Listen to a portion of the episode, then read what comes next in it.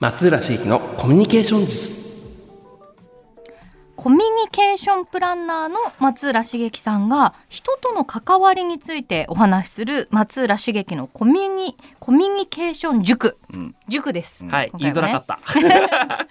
噛みましたもんね。噛みました松浦さんはこの肩書きもですけどコミュニケーションで統一してんですねはいあの、僕やっぱりコンテンツ作ったことはないんですよライターでもないしっていうキャキャリアもあったりとかするので、うんうんずーっとお仕事的にどこやってきたかなと思ったら、まあ、読み手の人受け手の人って僕言ってるんですけど、であとそういうスマートニュースとかいろんなライブドアとかその情報を受け取って次に伝えるところを、まあ、やっぱりお仕事として長くやってきたっていうところがあるからそこをコミュニケーションっていうふうに大きな単語にして、うんうんえー、とまとめてるって感じですね。うんはいで今日は知ってもらうためには知ってもらうためには、はい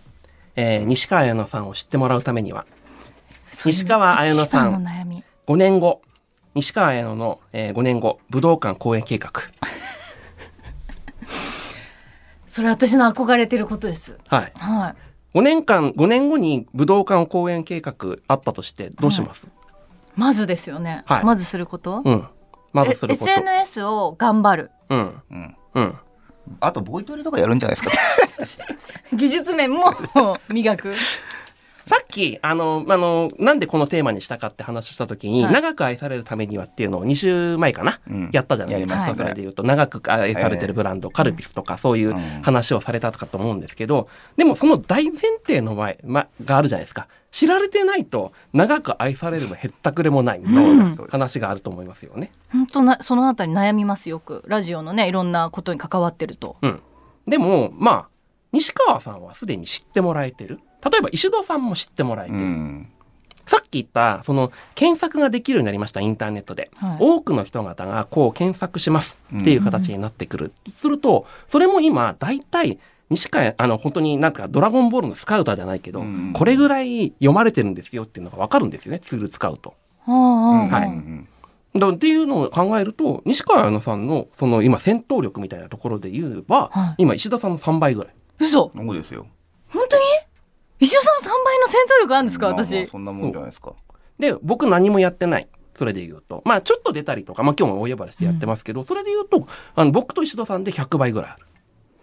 え検索ボリュームで言うんだったら。そうなんですか、うん僕はあのビジネス向けにいろんなそういうコンサルやら何やらやってるから少なくてもやっぱりそこが捕まるような形になってさえすればいいのでそこはだからしっかりやってるんですけど、はいはいでも別にこうあちこちにテレビ出たりとかそういうサインがさっきやってないから昔はだからそれなりにやりましたけど、うんうん今やらないようにしてるっていう形になってきたらまあそういう意味ではもうすでにいろいろもうウィーキリでね番組やられてって形であるともうボリュームがありますと。そうなんですよね。だから意外とだからこの自分の帯番組っていうのもあったりとか、うんあの一つのメディアに出てるっていうのはすごい得なんですよねそう実はねそう。なんですよ文化放送を西川とかで検索してくださってる方がそういいらっしゃるってことなんですかねそう西川綾乃のブランドですな。へえそれ全然感じないんだけど日常生きてて誰にも声かけられないですよなんででもこういうのってでも実は分かんないけどあるんだってことを知っとくって大丈そ夫でうすねそうそうそう。知っとくで、それを知っといた上でどういうふうに活かしていくんだっていう話なんですよ。はいこれが今、どんどんどんどん、あのーこれも誰か言ってたかな、人になっていくとどんどん、人の方がどんどんどんどん強くなっていくっていうところなんですけど、例えばこう、我々二人はそういうデジタルメディアやってきましたというので言うと、まあ、あのーそれで言うと、メディアとしてで言うんだったら3つの要素あるんですよ。はい識別、識別してもらう。品質、品質。価値。うんみたいな形で。例えば、あの、やってたメディアでハーフポストだったら、そういう女性の働き方とか、そういうところで品質として理解してもらうとか。あの、識別してもらうとかね。品質の部分で言うと、新聞記者が集まってきて、こういう新聞社が書いてるから、安心の情報元である。うんうんで、価値みたいな形で言うと、それこそ、その、僕がハーフポスト、石戸さんがバズヒットだから、そこにかあの、掲載されたみたいな価値が、価値になるわけですよ。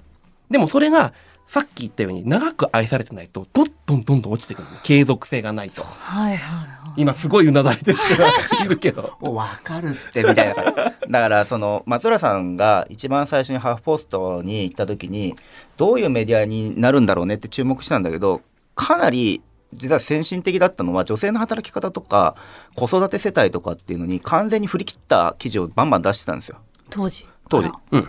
出しましたよね出しとった。もう当時出しまった。でそれで広告も全部連動してたのそれうーに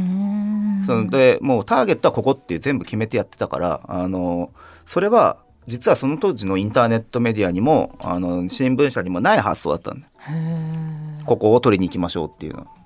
そうすると、検索してもらえるんですよ。この悩みがあったら、そこに識別されてるし、品質も高いし、価値があるから、たどり着く。で、別に検索してもらわなくても、もうソーシャル上で、あれこれ話題になったとしたら、そこが引っかかるような形になってくる。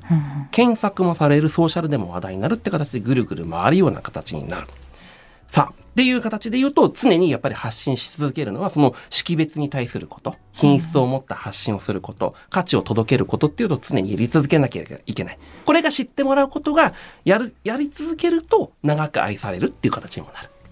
さあ、まあそうね西川彩乃さん、識別何でされますかいや識別はやっぱり局のカラーをうんどう出していこう番組のカラーを出していこう、はで品質はこれはもう担保されてますうん。みんな努力してるし、まあねインプットもしてるから、うんはい。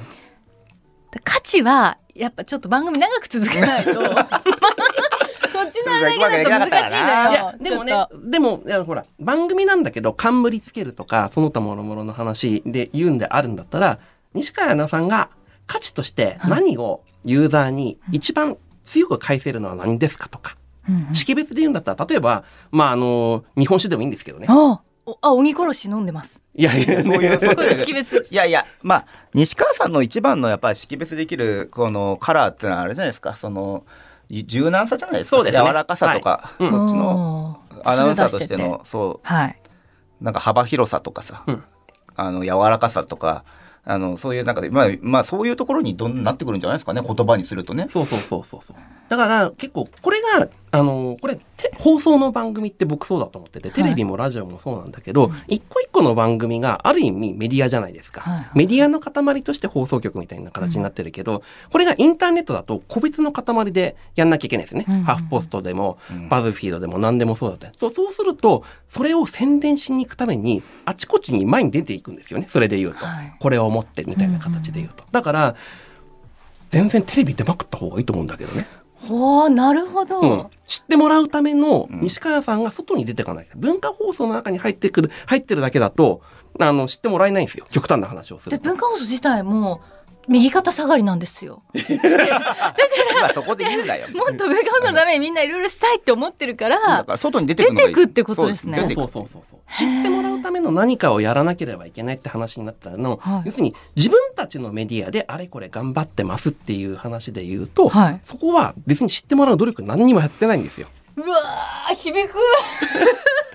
すごいですね どんどん出た方がいいってことですそうね。そう露出を増やそうと。そう。だから、あの、それこそ2010年、2010年代の前半の頃とか、はい僕も含めて、僕もけしかけた責任もあるんだけど、うんうんあっちこっちのそのデジタルの編集者が編集長になった時に、とにかくテレビに出まくれみたいな形で、こう出てったっていうのもあるので、そやれっで言うて。たなあやってたでしょやってたなあみんな。うん作戦もあったわけですね。はいはい。今日は松浦茂樹のコミュニケーション塾知ってもらうためにはいいですか皆さん外に出ていくんですよ